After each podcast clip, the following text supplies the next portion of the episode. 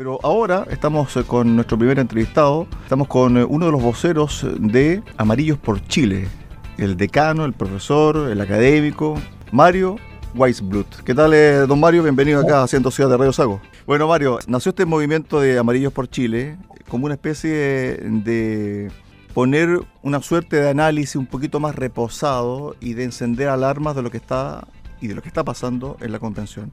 ¿Cómo les ha ido?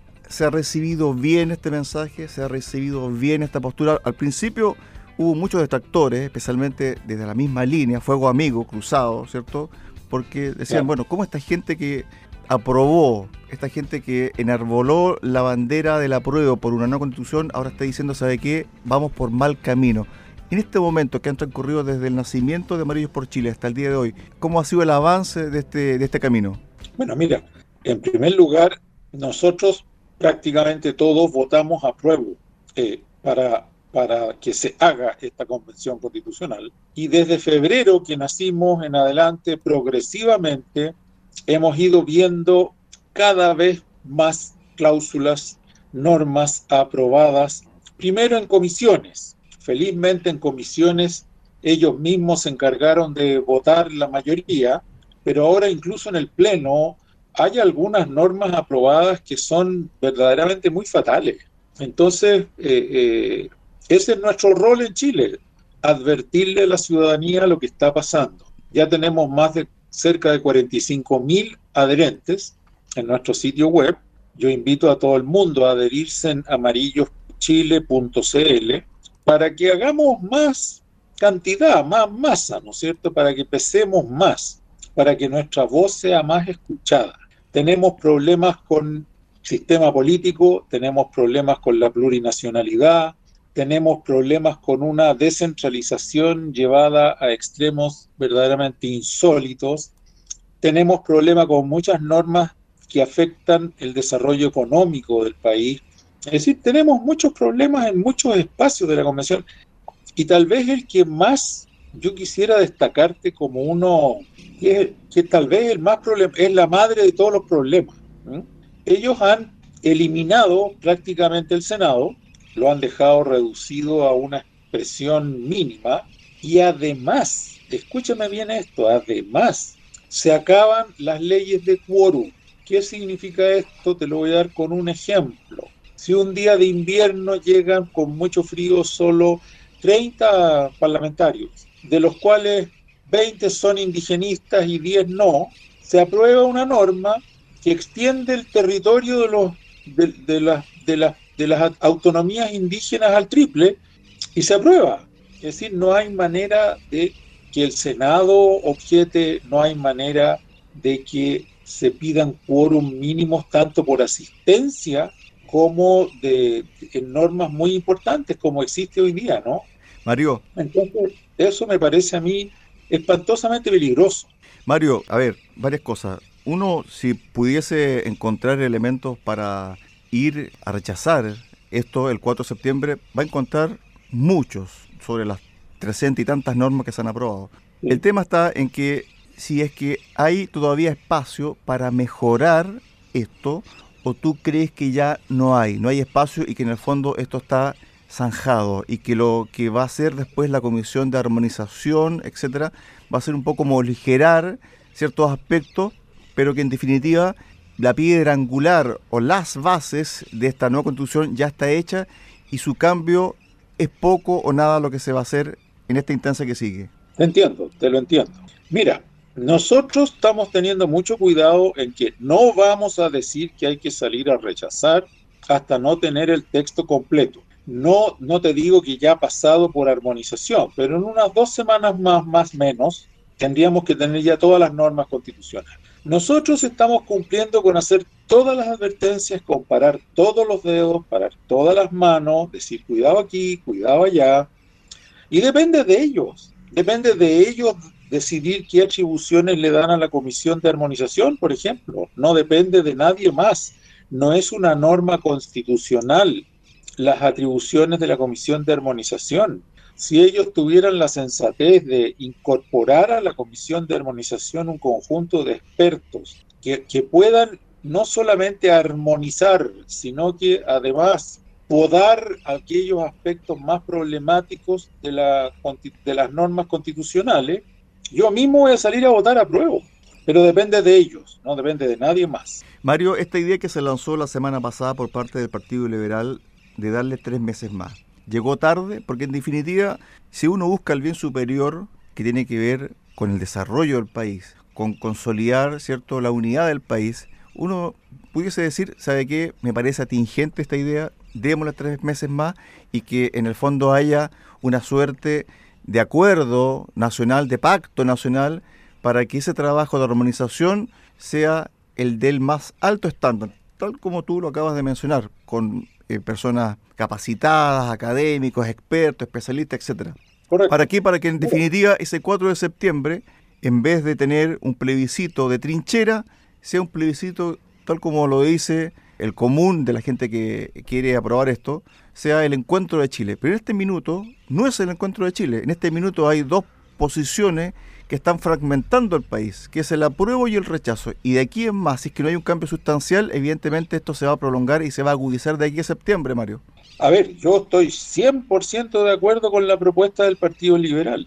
100%, que les den tres meses y si es necesario que les den seis meses. ¿Qué va a hacer en la historia de Chile que la convención se haya demorado tanto o tanto más seis meses, por decirte algo? Nada. Démosles tiempo. Yo, yo, y eso lo puede aprobar el Congreso. ¿ah? Eso, eso no necesita de la convención para aprobar una extensión del plazo, lo puede hacer el Congreso. Y si el plebiscito, eh, que hoy día es un plebiscito, como tú mismo dijiste, tremendamente confrontacional, lo podemos convertir en un plebiscito más unitario, votándolo el 4 de diciembre en vez del 4 de septiembre, puro, puro beneficio para Chile, puro. ¿Tú crees que en este aspecto falta más consistencia política de, por ejemplo, los partidos tradicionales, del Congreso en particular, porque en el fondo aquí el cálculo pequeño indica que si esto sigue tal como está en la, en la convención, van a haber muchos más problemas, el país se está tironeando unos con otros, y lo más probable, tal como lo dice la encuesta, es que el rechazo gane el 4 de septiembre. Pero ese, ese triunfo, lo más probable es que no sea sobre el 60 o 70%, sino que más bien sea, como dice la encuesta, 55-45. O en una de esas, eh, Mario, puede ganar la prueba. ¿Sí? Con un 52 ante un 48. Pero eso también, esos márgenes, no le hacen bien al país. ¿Cómo hacemos, cierto, desde el punto de vista político? No solamente no le hacen bien, le hacen pésimo. Vamos a terminar con el país quebrado en dos por cuestiones constitucionales. Quebrado en dos. Nos, el país necesita que la que la nueva constitución sea aprobada por más del 60-70% de la gente. Si no, vamos a estar en conflicto no tres meses, no un año, vamos a estar en conflicto por décadas en torno a la constitución. Entonces, eh, por favor, le pido, le suplico a los convencionales que, dimensionen lo que están haciendo, las consecuencias de lo que están haciendo. y, bueno, y tú tienes toda la razón ojalá que se apruebe una extensión de plazo. A mí incluso tres meses me parece poco. Eh, aquí hay mucho convencional, vamos a usar un viejo dicho de que hay gente que se sube a un ladrillo y les da mal de altura. Muchos convencionales se subieron a un ladrillo, creen en su propia épica sin preguntarle a nadie más y tienen el mal de altura de decir yo voy a transformar Chile. Y no, es una locura lo que están haciendo y ojalá que las sucesivas encuestas a favor del rechazo los hagan reflexionar de que, de que se están, están jugando con, con fuego.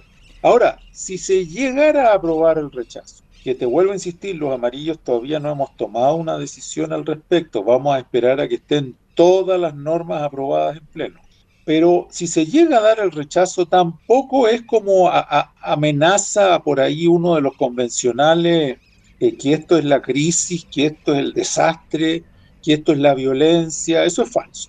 No, no vamos a aceptar campañas del terror de que si gana el rechazo, esto es un caos. Si gana el rechazo, esto es muy simple. El Congreso ya tiene muy claro que tiene que retomar la potestad constituyente y llamar a un nuevo, ya sea una nueva convención constitucional o mejor aún que el propio Congreso se convierta en órgano constituyente para corregir lo que ya hay. Pero eso está claro, ¿no? Porque en, definitiva hay un proyecto de ley que se ingresó el mes pasado especificando qué significaba rechazo, porque actualmente el rechazo significa que nos quedamos con la constitución del 2005 de Ricardo Lago. Bueno, pero es que vuelvo a insistirlo, miren, yo creo que 78% del país votó porque quiere una nueva constitución. Perfecto. Tenemos la del 2005, que no es la de los cuatro generales, pero tenemos la del 2005, que es una corrección enorme de la de los cuatro generales, pero el país quiere otra cosa. Cumplamos con los deseos del país. Entonces la manera de hacerlo es que el Congreso asuma su potestad constituyente, que siempre la ha tenido, que la delegó en esta convención que por una mayoría súper coyuntural ganaron los, los subidos al avión a chorro y, que no se va a volver a repetir una, una, coyuntura de esa naturaleza, y ya sea que convoquen a, una nueva convención constitucional o que ellos mismos lo hagan, yo me inclino por la segunda, y, y, yo creo que tampoco se trata de, de, votar a la basura todo lo que hay en esta constitución, en este proyecto de constitución, bastaría con tres, cuatro o cinco correcciones mayores, que no es a todo el texto, para que podamos tener una, una convención, una constitución más que razonable. Ahora, con respecto a este punto en particular, ayer el presidente Gabriel Boric dijo de que hay que empezar a buscar un camino, anticiparse, dijo, si es que ganase el rechazo. Esta es una solución, eh, o esta es una vía, la que tú acabas de plantear del, Congreso. ¿Cuál otra variante, otra alternativa hay si es que ganase el rechazo el 4 de septiembre? Perdona, pero yo no veo otra. Ok. Recordemos una cosa, la potestad constituyente en Chile la tiene y siempre la ha tenido el Congreso. No la tiene otra entidad, es el Congreso. Incluso si el presidente Boric dijera que si hay el rechazo volvemos a la constitución del 80. No, porque lo va a decidir el Congreso, no la presidencia. Es el Congreso el que tiene que decidir qué hacer frente a esa situación. Dice lo siguiente también el presidente, que a muchos les gustaría volver al proyecto de Bachelet, pero sería insuficiente. Podría ser una mezcla entre lo que ya se ha trabajado, corrigiendo evidentemente muchas cosas de las que uno eh, pudiese estar en desacuerdo, y mezclarla con la que se trabajó durante el segundo periodo de Michelle Bachelet? Todo es posible. Eh, durante el periodo de Bachelet hubo consultas masivas a distintos grupos, o sea, hubo centenares de reuniones de gente para proponer esa constitución. Y después la trabajaron constitucionalistas muy destacados como Patricio Zapata. Eh, puede ser eso, puede ser una mezcla de esa con lo que hay ahora, ese problema no me preocupa, de veras no me preocupa. Yo creo que, vamos a encontrar una salida si es que gana el rechazo. Lo que la gente no quiero que se quede es con la imagen de que si gana el rechazo, volvimos a la constitución del 80 y que eso sería un desastre y que vamos a tener violencia en las calles porque no es verdad, es mentira. Sí, bueno, eso lo, instaló hace un par de semanas atrás el ex vicepresidente de la convención, Jaime Baza, que dijo que de ganar el rechazo se va a profundizar la crisis social en, el país. Ahora bien, con respecto... Él, está jugando con la campaña del terror, él.